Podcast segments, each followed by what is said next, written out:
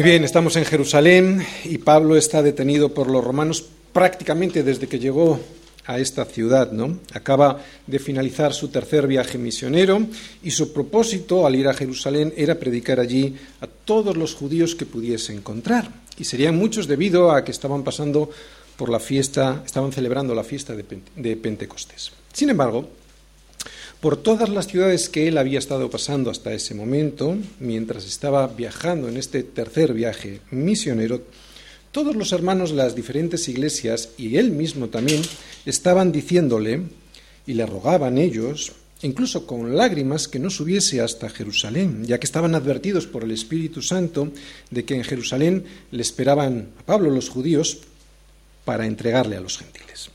Sin embargo, Pablo les dice que no le quebranten su corazón, que está dispuesto no solo a ser atado, sino incluso a morir por el nombre del Señor Jesús. Cuando llega a Jerusalén parece que todas las cosas funcionan bien y que los presagios que se le habían anunciado pues no iban a producirse. Pero después de una mala decisión de entrar en el templo para simular un plan de ser y hacer lo que ni era ni hacía Pablo, que era andar guardando la ley, pues resulta que un grupo de judíos de Asia pues le acusan de introducir gentiles en el templo, cosa que era mentira.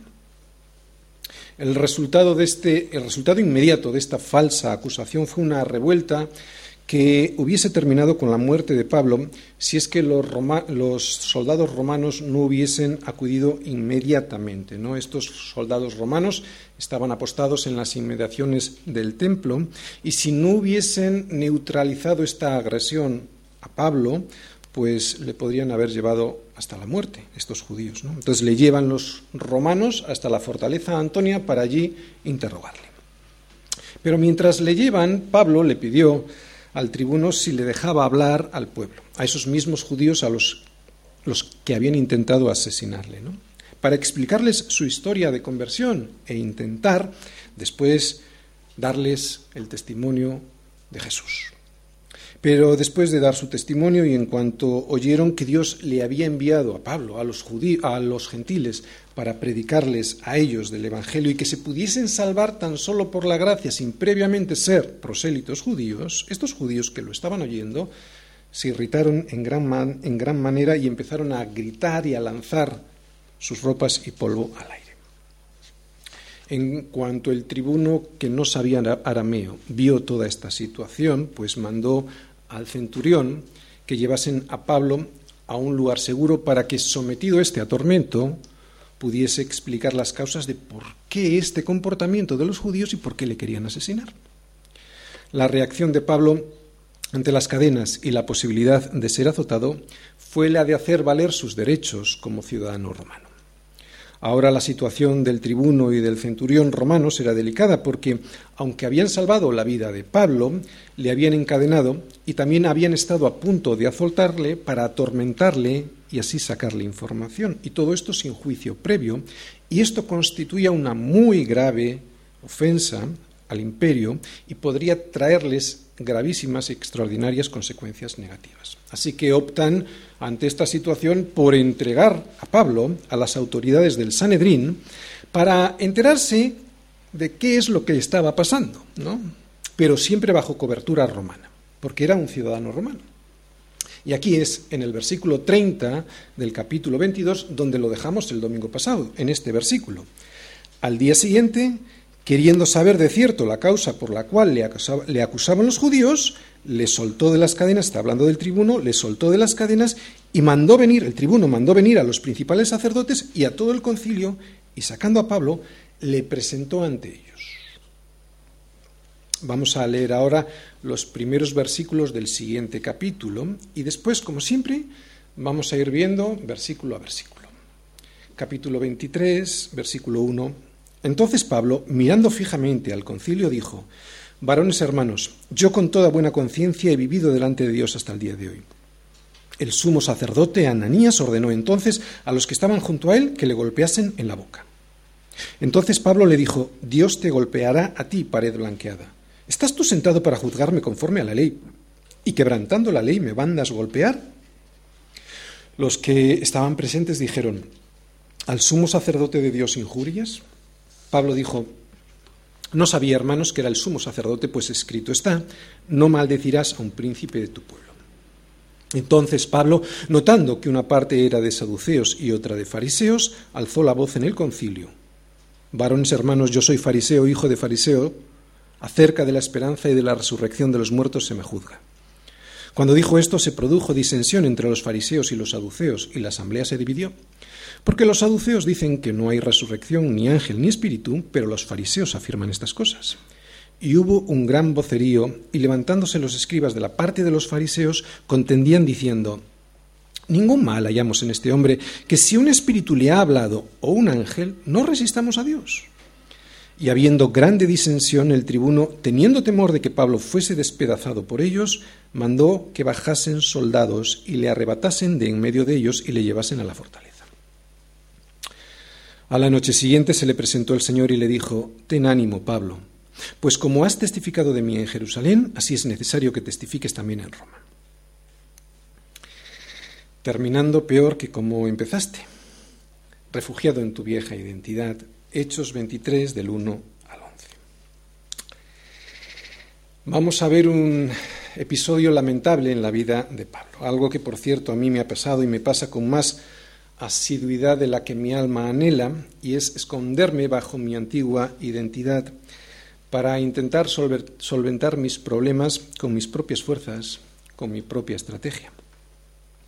Por eso creo que es bueno ver en este traspié de Pablo eh, y analizarlo para darnos cuenta del error y así aprender de este error. También para poder clamar misericordia a Dios, ¿no? para que no lleguen a darse muchos momentos como este en nuestra vida. Resulta que Pablo llevaba muchos años esperando un momento así, la oportunidad de predicar el Evangelio a los judíos y ahora tiene la ocasión de hacerlo nada más y nada menos que delante de todo el, Sanedrín, con el sumo sacerdote a la cabeza. Sabemos que el corazón de Pablo siempre estuvo dispuesto a perder su alma, si ello fuese posible, con tal de poder salvar a, sus hermanos de raza judíos, ¿no? y ahora tiene un momento increíble tiene delante de sí al órgano de gobierno del pueblo de Israel, pero le llega un momento de debilidad.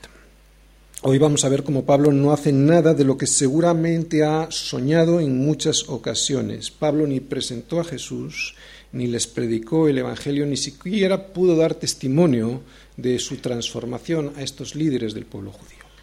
Hoy vamos a ver cómo Pablo perdió los estribos ante su audiencia desde el minuto uno y cómo por ello perdió la gran oportunidad de poderles llevar el Evangelio, que significa la resurrección de Cristo.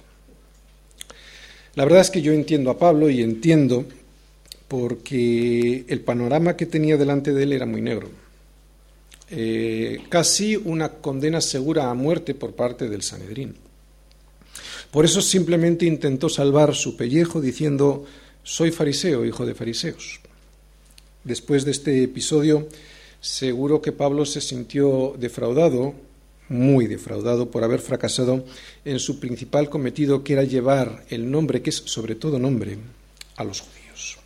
Quedó defraudado y al mismo tiempo avergonzado, muy seguramente porque Jesús ya se lo había advertido, y esto lo vimos el domingo pasado. ¿Te has sentido alguna vez como Pablo, fracasado, dejando detrás de ti un alboroto?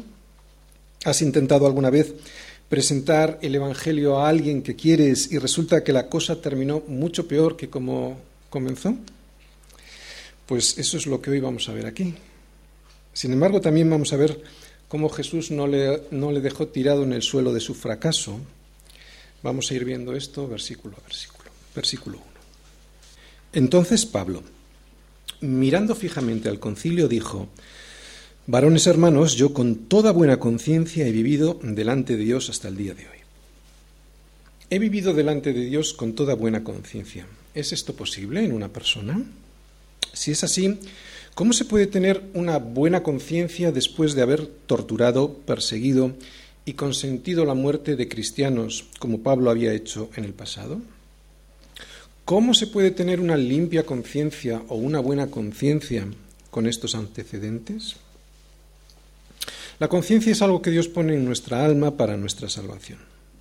Así como el dolor es el medio por el cual el hombre es alertado sobre una posible enfermedad en su cuerpo y de esa manera le puede poner remedio antes de que esa enfermedad le lleve a la muerte, es un mecanismo de defensa, el dolor. De la misma manera, la conciencia es el mecanismo que Dios ha puesto en el hombre para alertarle de cuando hay algo que está mal en su alma y de esa manera pueda ponerle remedio para que todo le vaya mejor aquí en su vida y también pueda salvar su alma. El problema es que nuestra conciencia se ensucia. Y la forma en la que ensuciamos nuestra conciencia es la siguiente. Cada vez que ella nos acusa, pues hacemos lo siguiente, no le hacemos caso y en vez de rectificar, lo que hacemos es echar sobre la conciencia excusas y justificaciones. El problema de mancharla es que llega en un de mancharla permanentemente y constantemente es que llega un momento en nuestra vida en que tenemos tanta porquería encima, encima de nuestra conciencia, que terminamos por cauterizarla, por insensibilizarla.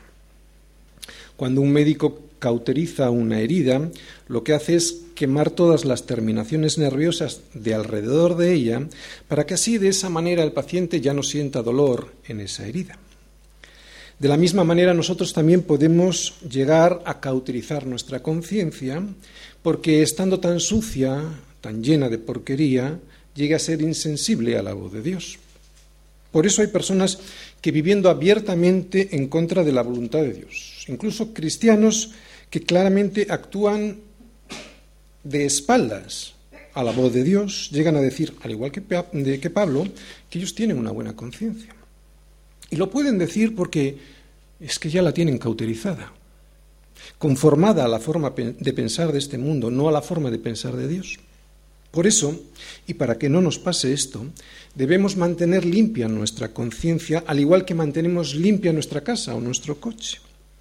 Y obviamente la mejor manera de mantener limpio algo es limpiándolo constantemente, habitualmente. Así pues, la mejor manera de tener una buena conciencia es limpiarla regularmente con la palabra de Dios. Cuando un cristiano limpia su conciencia con su propia opinión, por muy piadosa que sea, lo único que está haciendo es mantener su conciencia sucia y por lo tanto insensible a la voz de Dios. Acabamos de leer que Pablo les dice a los del concilio que con toda buena conciencia he vivido delante de Dios. ¿Cómo es posible tener una buena conciencia sabiendo cómo se había comportado con los cristianos. Pues porque Cristo, que es el verbo, que es la palabra, cada vez que hablamos de Cristo, cada vez que hablamos de Jesús, hablamos de la palabra, fue quien le limpió. Él nos limpia de todo pecado.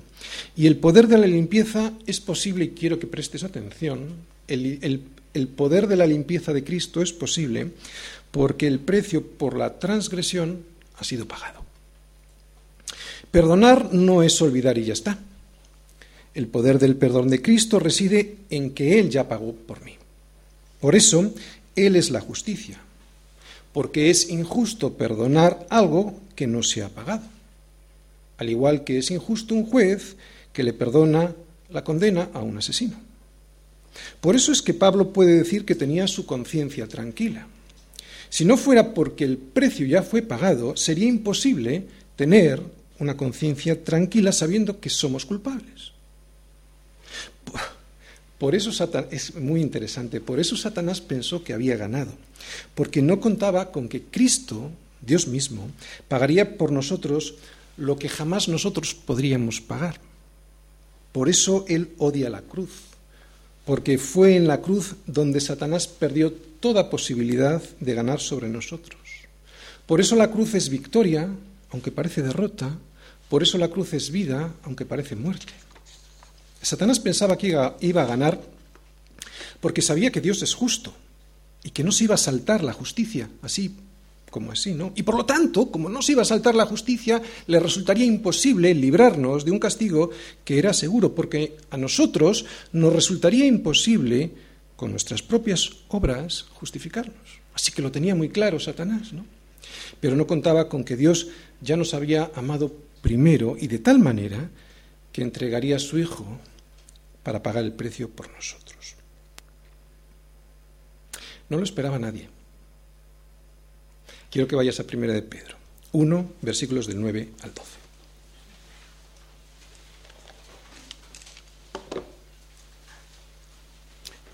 Nadie, solo lo sabía el Señor. Por eso Satanás está sorprendido. Pero fíjate, en Primera de Pedro 1, Pedro está hablando de la salvación. En el versículo 9 dice, obteniendo el fin de vuestra fe, que es la salvación de vuestras almas, ¿de acuerdo? O sea, está hablando todo el rato de la salvación. Dice el versículo 10, los profetas que profetizaron la gracia, o sea, está hablando de la salvación, inquirieron diligentemente, indagaron acerca de esta salvación escudriñando qué persona y qué tiempo indicaba el Espíritu de Cristo. ¿no? También el Espíritu anuncia la salvación. Versículo 12, hacia el final. Cosas que ahora os son anunciadas por los que os han predicado.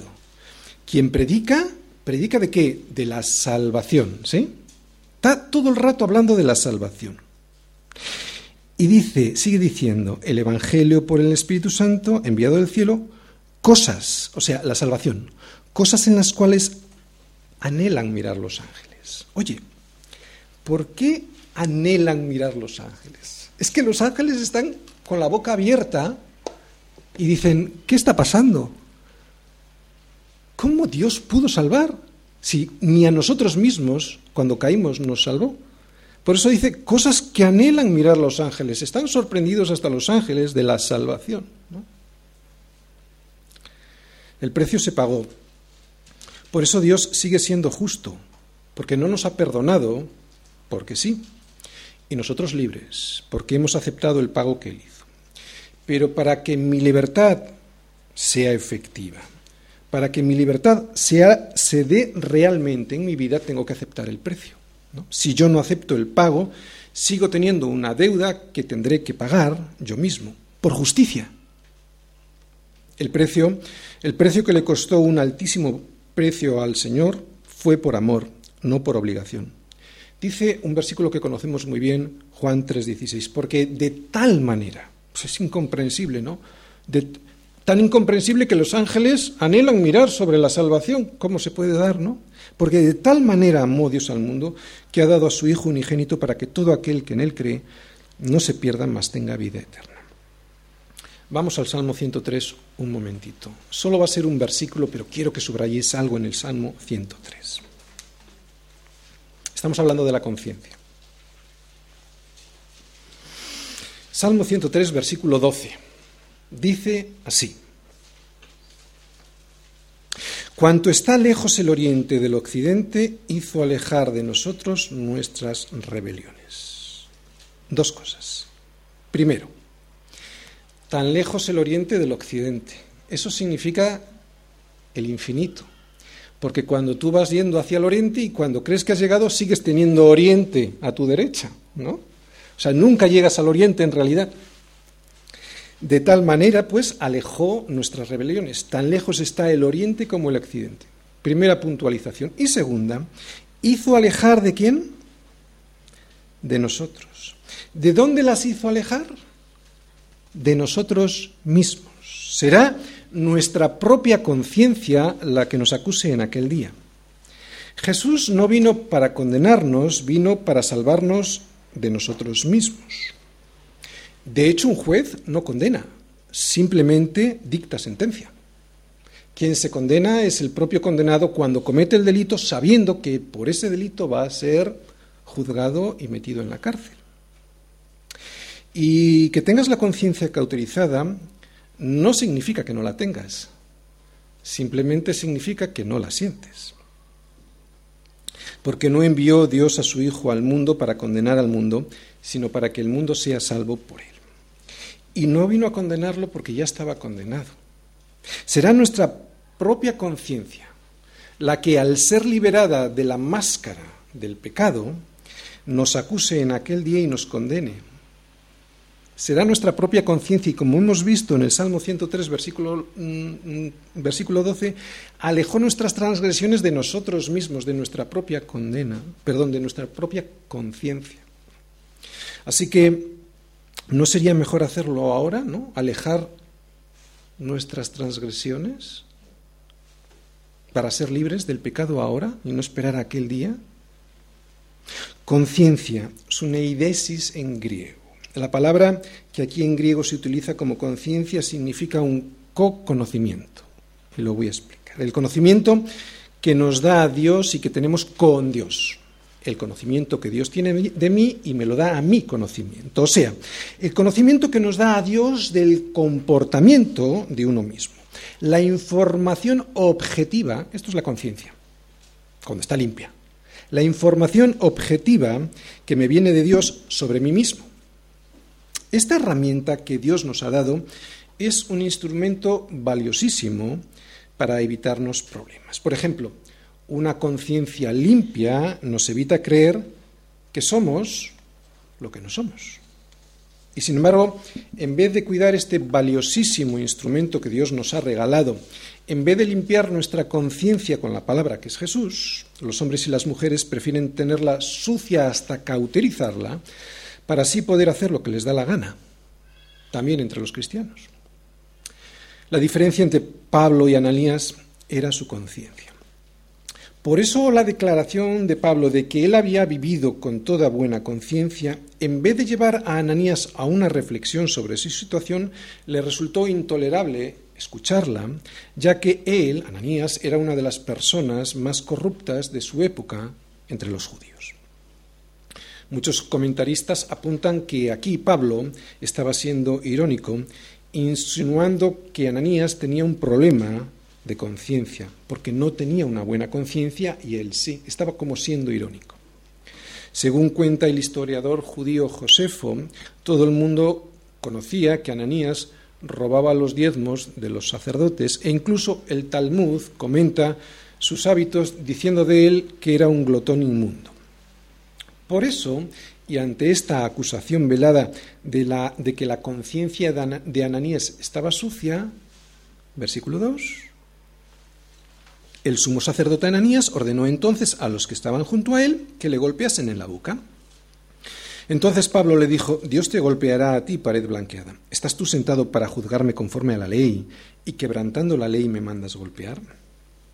Bien, lo primero que quiero decir, y antes de entrar en los errores de Pablo, es que lo primero que hace una mala conciencia al ver la luz o al escuchar la limpia conciencia de otra persona es acallarla. En este caso con un bofetón. Este es un ejemplo, el que estamos viendo aquí, un ejemplo muy gráfico de cómo una mala conciencia silencia una buena conciencia. Pablo avergüenza en su conciencia a Ananías porque éste y todo el Sanedrín, ¿no?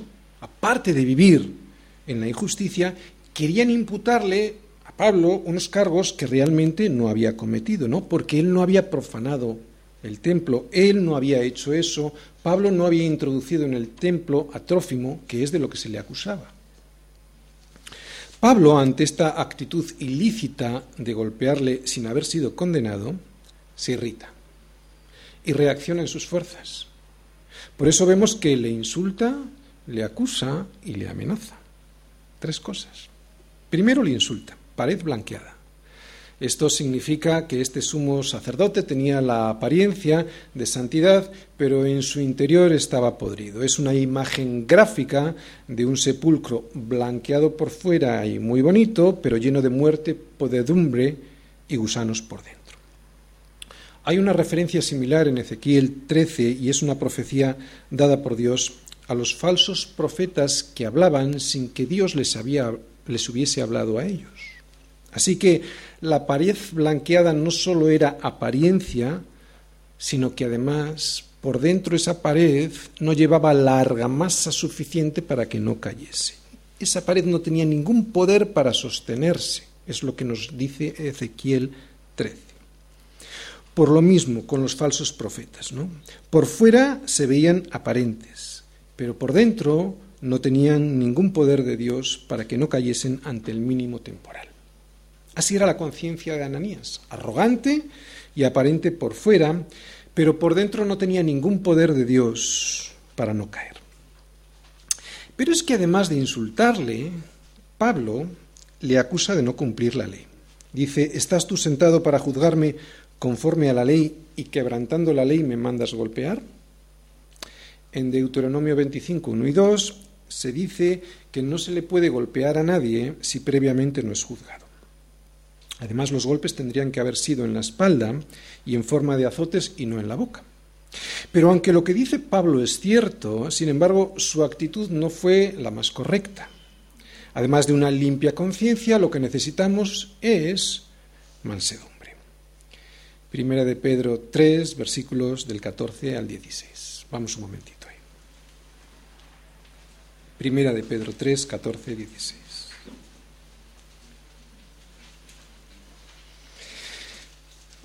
Mas también, si alguna cosa padecéis por causa de la justicia, bienaventurados sois. Pablo estaba padeciendo por causa de la justicia. Pablo estaba siendo bienaventurado. Por tanto, no os amedrentéis por temor de ellos, ni os conturbéis, sino santificad a Dios en el Señor en vuestros corazones. Y estad siempre preparados para presentar defensa. ¿Cómo? Con mansedumbre y reverencia ante todo el que os demande razón de la esperanza que hay en vosotros, teniendo buena conciencia, para que en lo que murmuran de vosotros como de malhechores, sean avergonzados los que calumnian vuestra conducta en Cristo. ¿Y qué podríamos aprender de esto? Nadie duda de que Pablo estuviese cansado y eso pudo provocar esta actitud. Pero quedarnos ahí, por mucho que le queramos a Pablo, sería justificarle. Pablo estaba yendo en la carne. Hemos de saber que esta reacción la tendremos siempre que no estemos viviendo en el espíritu y sí viviendo en la carne. Cuando yo salgo de mi casa y no salgo preparado en oración, mi reacción siempre va a ser en la carne. Y la carne siempre reaccionará así, tengamos o no tengamos la razón. Y lo peor de esto es que en estas circunstancias no le vamos a dejar espacio a Dios para que sea Él quien pueda actuar. Romanos 12, 19, no vayáis. No os venguéis vosotros mismos, amados míos, sino dejad lugar a la ira de Dios, porque escrito está, mía es la venganza, yo pagaré, dice el Señor. Dice ahí, dejad lugar a la ira de Dios. Cuando tú, en tus propias fuerzas, pretendes eh, vengarte, no dejas lugar a que sea Dios quien lo haga, ¿no? Dejad lugar a la ira de Dios. Estas son unas palabras de Pablo mismo. De Pablo mismo en la carta a los romanos. Sabemos que la carta mm, a los romanos fue escrita muy probablemente durante la estancia de Pablo en Éfeso, y acabamos de estar en Éfeso. Eso significa que este versículo de Romanos que yo acabo de leer fue escrito poco antes de este incidente con el sumo sacerdote. Así pues, Pablo mismo sabía que uno no debe ir en sus fuerzas, que un cristiano debe de dejar que sea Dios quien tome el lugar que le corresponde para que sea Él quien pague y no yo. De hecho, en una circunstancia muy parecida, Jesús, estando ante el sumo sacerdote y mientras era acusado injustamente, reaccionó de manera muy diferente. Uno de los alguaciles que estaba allí le dio una bofetada diciendo, ¿Así respondes al sumo sacerdote? Jesús le respondió, Si he hablado mal, testifica en que está mal, y si bien, ¿por qué me golpeas? Y este es el modelo, no el modelo de Pablo. Insulta, acusa, y ahora vamos a ver qué amenaza. Cuando Pablo, después de ser golpeado, le dice, Dios te golpeará a ti, lo que está haciendo Pablo es amenazar al sumo sacerdote. Estas palabras resultaron proféticas sobre la suerte que iba a correr Ananías. Nadie podía saberlo entonces, pero antes de que pasase una década, Ananías sería asesinado por nacionalistas judíos que le consideraban perverso, corrupto y cercano a Roma. Ananías fue uno de los peores sumos sacerdotes que jamás tuvo la nación de Israel. Y aunque a uno le parezcan mucho aunque le parezcan muchos diez años, ¿no? el tiempo que transcurrió hasta que Ananías tuvo su castigo, solo de Dios es la justicia y solo Él puede decidir cuándo alguien debe ser llamado a su presencia. Pero también hemos de saber lo siguiente, que quien se mete con un hijo de Dios, a Dios mismo se enfrenta. Dios hizo un pacto de sangre con sus hijos y sus hijos, que son los que le sirven, son los que le sirven, cuando le tocan a uno de sus hijos, Dios mismo le defiende porque a Dios mismo le agreden. Versículo 4 y 5. Los que estaban presentes dijeron, ¿al sumo sacerdote de Dios injurias? Pablo dijo, no sabía, hermanos, que era el sumo sacerdote, pues escrito está, no maldecirás a un príncipe de tu pueblo.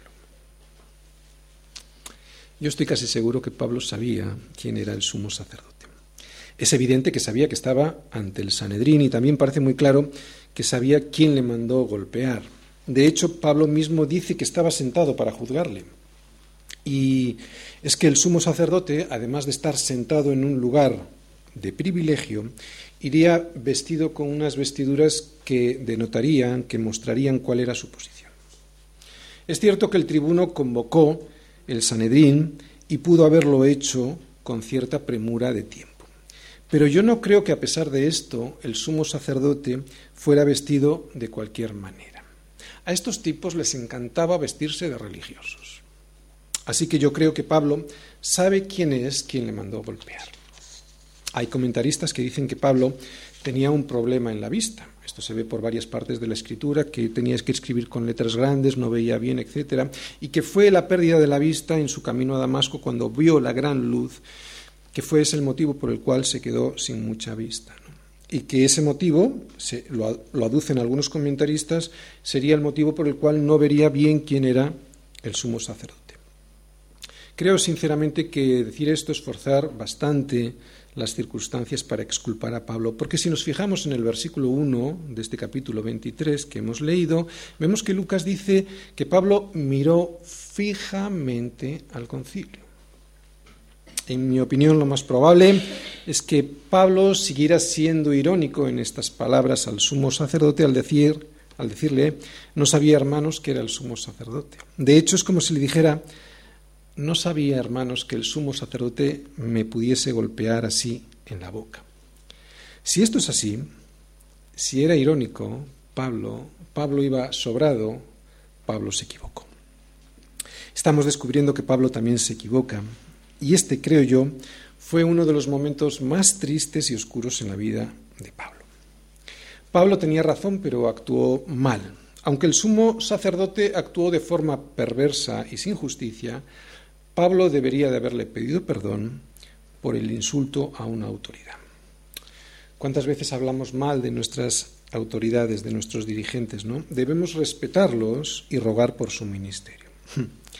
Y el respeto que les debemos no es tanto por lo que hacen, porque muchas veces no hacen gran cosa, ¿no? Sino porque es Dios quien nos ha puesto ahí. Y nos gusten o no, las autoridades son puestas por Dios y por eso merecen nuestro respeto. Bien, yo creo que Pablo es consciente de que las cosas se le están complicando de manera ya terrible. ¿no? Por eso le vamos a ver ahora intentando jugar una baza política. Versículos 6. Versículo 6. Entonces Pablo, notando que una parte era de saduceos y otra de fariseos, alzó la voz en el concilio. Varones hermanos, yo soy fariseo, hijo de fariseo. Acerca de la esperanza y de la resurrección de los muertos se me juzga. Ya sabemos quiénes son los fariseos y los saduceos. De todas formas, vamos a hacer un resumen. Los fariseos eran los, se llama así, significan los apartados. No eran religiosos estrictos y muy celosos. Eran ortodoxos y literalistas. Eran diametralmente opuestos a los saduceos. Creían en la resurrección de los muertos, en los ángeles y en los espíritus. Los saduceos, por el contrario, eran liberales y políticos. Eran ricos aristócratas y la clase dominante. Eran materialistas y de mente secular. El sumo sacerdote solía ser generalmente saduceo. Negaban la existencia de los ángeles, los espíritus, el cielo o el infierno y por lo tanto no creían tampoco en la resurrección de los muertos. Aquí en estas palabras vemos que Pablo no negó a Jesús, pero tampoco predicó el Evangelio. A diferencia de multitud de ocasiones anteriores en las que él predicaba a Jesús, incluso con el riesgo de perder su propia vida. Aquí se preocupa por salvarse a sí mismo y en vez de presentar a Jesús simplemente dijo, soy fariseo, hijo de fariseo. Sin duda estaba cansado y tenía miedo, yo no tengo la menor duda. Por eso, y para escapar de una situación en la que tenía muchas posibilidades de salir con una condena a muerte, negó su nueva naturaleza en Cristo y escondió su verdadera ciudadanía. Y lo hizo refugiándose en su antigua ciudadanía, en su antigua eh, identidad. ¿no?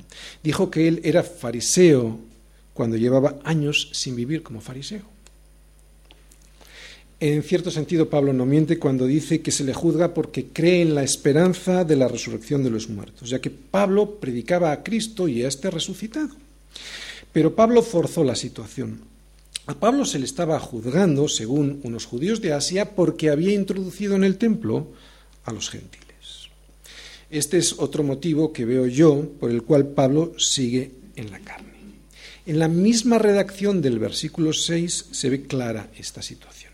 Pablo, notando que una parte era de saduceos y otra de fariseos, o sea, Pablo, viendo la posibilidad de dividirles, sacó el argumento político propicio para ello. Y está bien, ¿eh? No, está mal, no está mal. Pero es que Pablo no fue llamado a eso.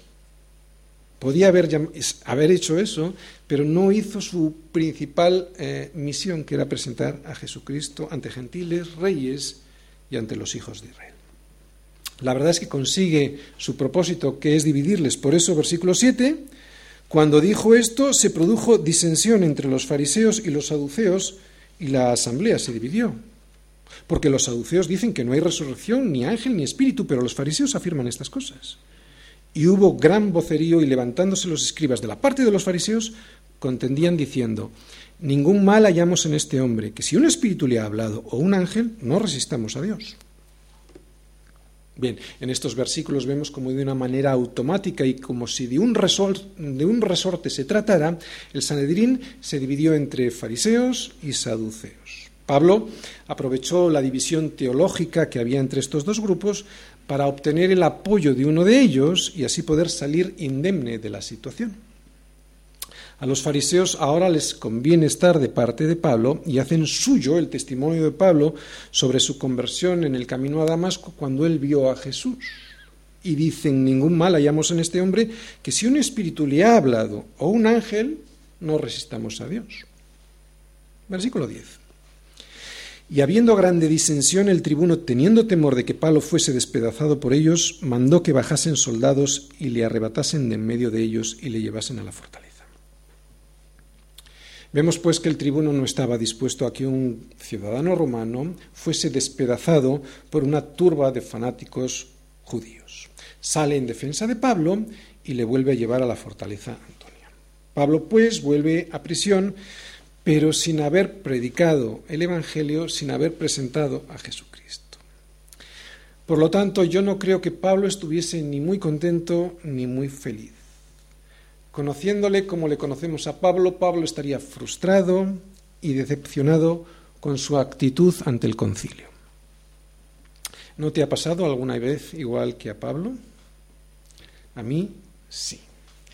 A mí en alguna ocasión me ha sucedido lo mismo, que intentando predicar el Evangelio a alguien muy querido, he terminado peleado con la persona a la que le quería llevar la esperanza de Jesucristo. ¿Y qué me pasa en estas ocasiones? ¿Que me quedo muy contento? No. Me quedo triste, me siento solo y pienso, ¿qué es lo que he hecho mal? Bueno, pues esto es una buena conciencia, una limpia conciencia, una conciencia sensible a la voz de Dios, una conciencia deseosa de escuchar lo que realmente, y quiero subrayar esto, lo que realmente Dios quiere para mi vida y lo que realmente quiere que haga. Al contrario de una conciencia sucia, que es una conciencia que me engaña y me llena de justificaciones ante mis comportamientos, sean estos los que sean. Pablo seguro que estaba así, triste y anhelando saber qué es lo que había hecho mal. Y yo estoy seguro de eso porque el Señor jamás se presenta delante de uno de sus hijos para hablarle si no tiene el, corazón contrito y humillado. Y vamos a ver en el siguiente versículo cómo Pablo, cómo a Pablo se le aparece el Señor. Antes, vamos al Salmo 51. Vamos a ver en este Salmo 51 una conciencia limpia. David acaba de cometer un pecado gravísimo, pero no se justificó acababa de cometer adulterio, bueno, ya hacía tiempo, con Betsabé y además hizo que su marido Urias muriese en el frente de batalla para que no quedase testigo de la fechoría que había cometido David. Al principio David intentó engañarse cuando Natán le confrontó con la verdad de su pecado. Pero David tenía una conciencia limpia y por eso escuchó la voz de Dios. Y eso le permitió ver la realidad de su vida sin maquillarla. Mira, el ejemplo del rey David es muy bueno porque el rey David era el rey. O sea, podía hacer lo que quisiese, lo, lo que le diese la gana y nadie le iba a decir nada. Pero no iba a poder dormir tranquilo porque su conciencia le iba a impedir poder dormir. Por eso en el Salmo 51 dice, lávame, límpiame. Vamos al Salmo 51. Dice así, fijaros, versículo 2. Lávame más y más de mi maldad y límpiame de mi pecado, porque yo reconozco mis rebeliones. ¿Quién las reconoce? Él. Yo reconozco. Nadie lo acusa. Él es el rey y nadie lo acusa, solo su conciencia. Eso es una conciencia limpia, ¿vale? Porque yo reconozco mis rebeliones y mi pecado está siempre de dónde? Delante de mí. Delante de su conciencia. Esto es una limpia conciencia. Versículo 4. Contra ti, contra ti solo he pecado y he hecho lo malo delante de tus ojos. Y esto no lo soportaba porque tenía una limpia conciencia. Por eso anhelaba ser limpiado. Versículo 7. Purifícame con hisopo y seré limpio. Lávame y seré más blanco que la nieve. Versículo 16. Porque no quieres sacrificio, que yo lo daría. No quieres holocausto. Él era el rey de Israel. Podía ofrecer cientos de sacrificios, ¿no?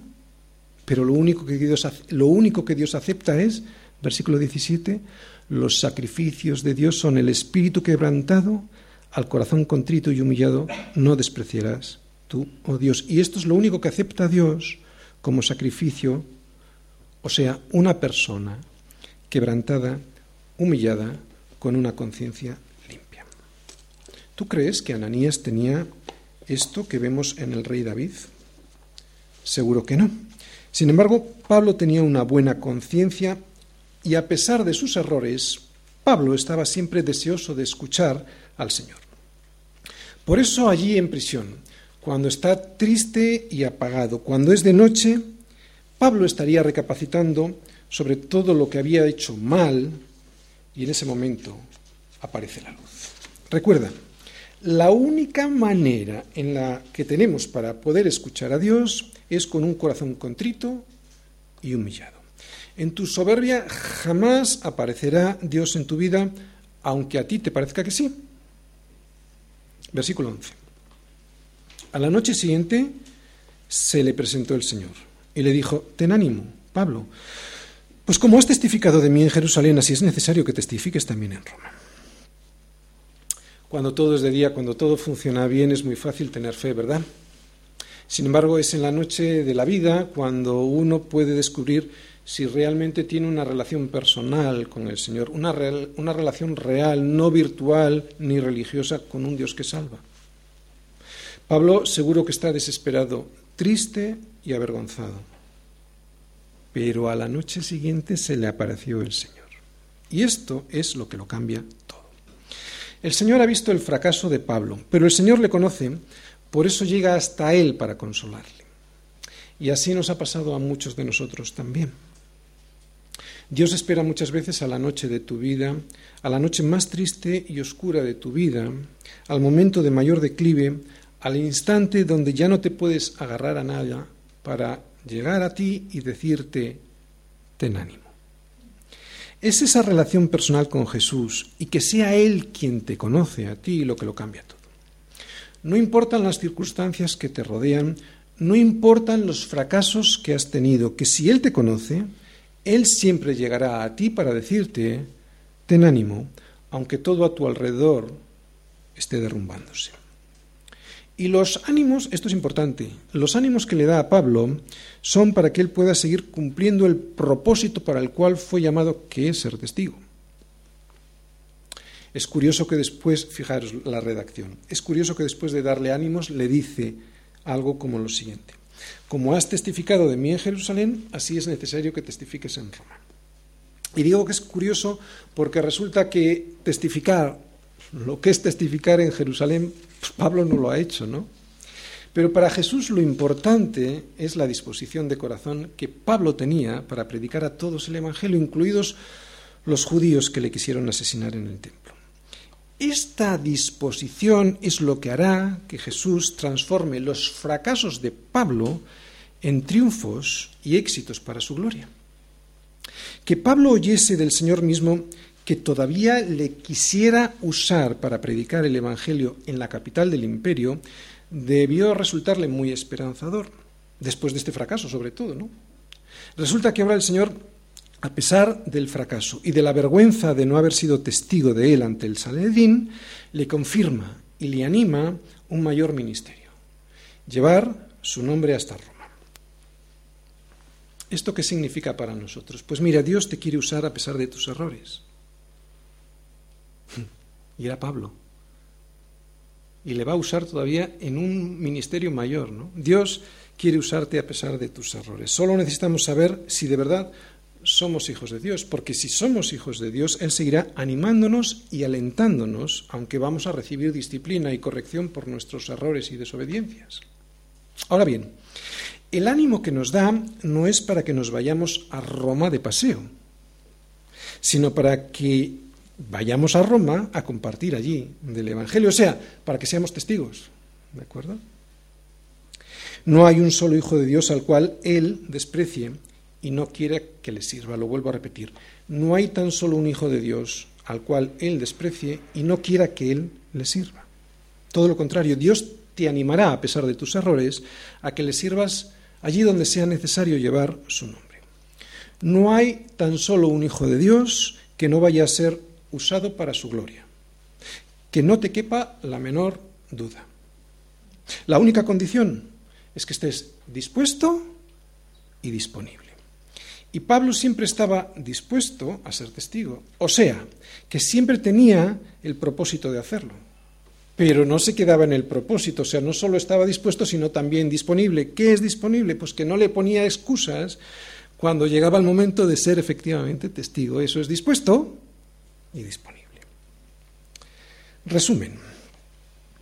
Pablo terminó este tercer viaje misionero mucho peor de lo que lo comenzó, con un tremendo fracaso en Jerusalén.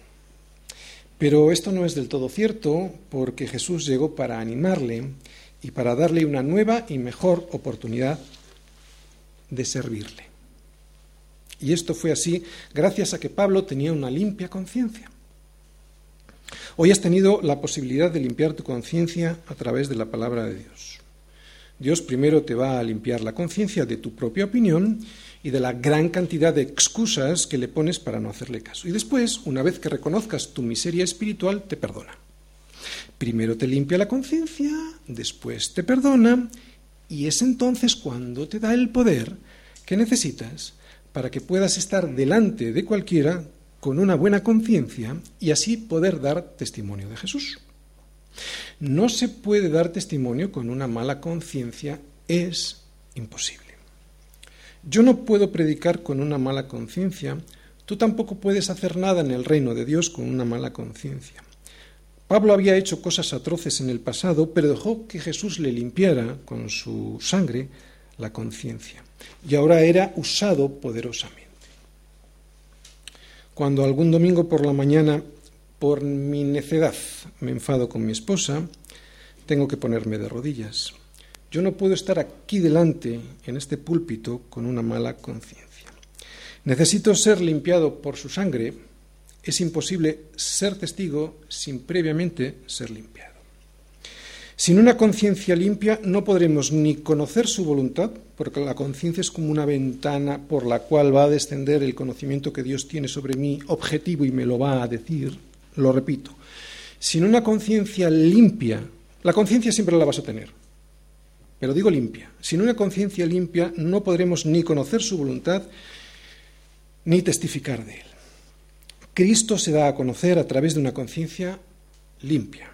Así que pídele esta tarde, Señor, límpiame la conciencia, ¿no? Y para eso necesitas arrepentirte. ¿De qué? Pues de haber vivido como te daba la gana, de no haber querido conocer su voluntad. Y la ignorancia no es justificación. Y esto hay que hacerlo todos los días. Para tener una buena conciencia hay que darle brillo a la conciencia todos los días con la palabra de Dios, lavarla a diario. No hay otra manera. Porque la palabra de Dios es algo objetivo que me dice realmente quién soy y lo que hago, no mi propia opinión. Y otra cosa para terminar, es muy sencilla y le puedo decir una frase de tan solo tres palabras. Ponte a servirle. Ponte a servirle y a pesar de tus errores, Jesús llegará hasta lo más profundo de tu noche para decirte, ten ánimo, yo estoy contigo, pero ponte a servirle.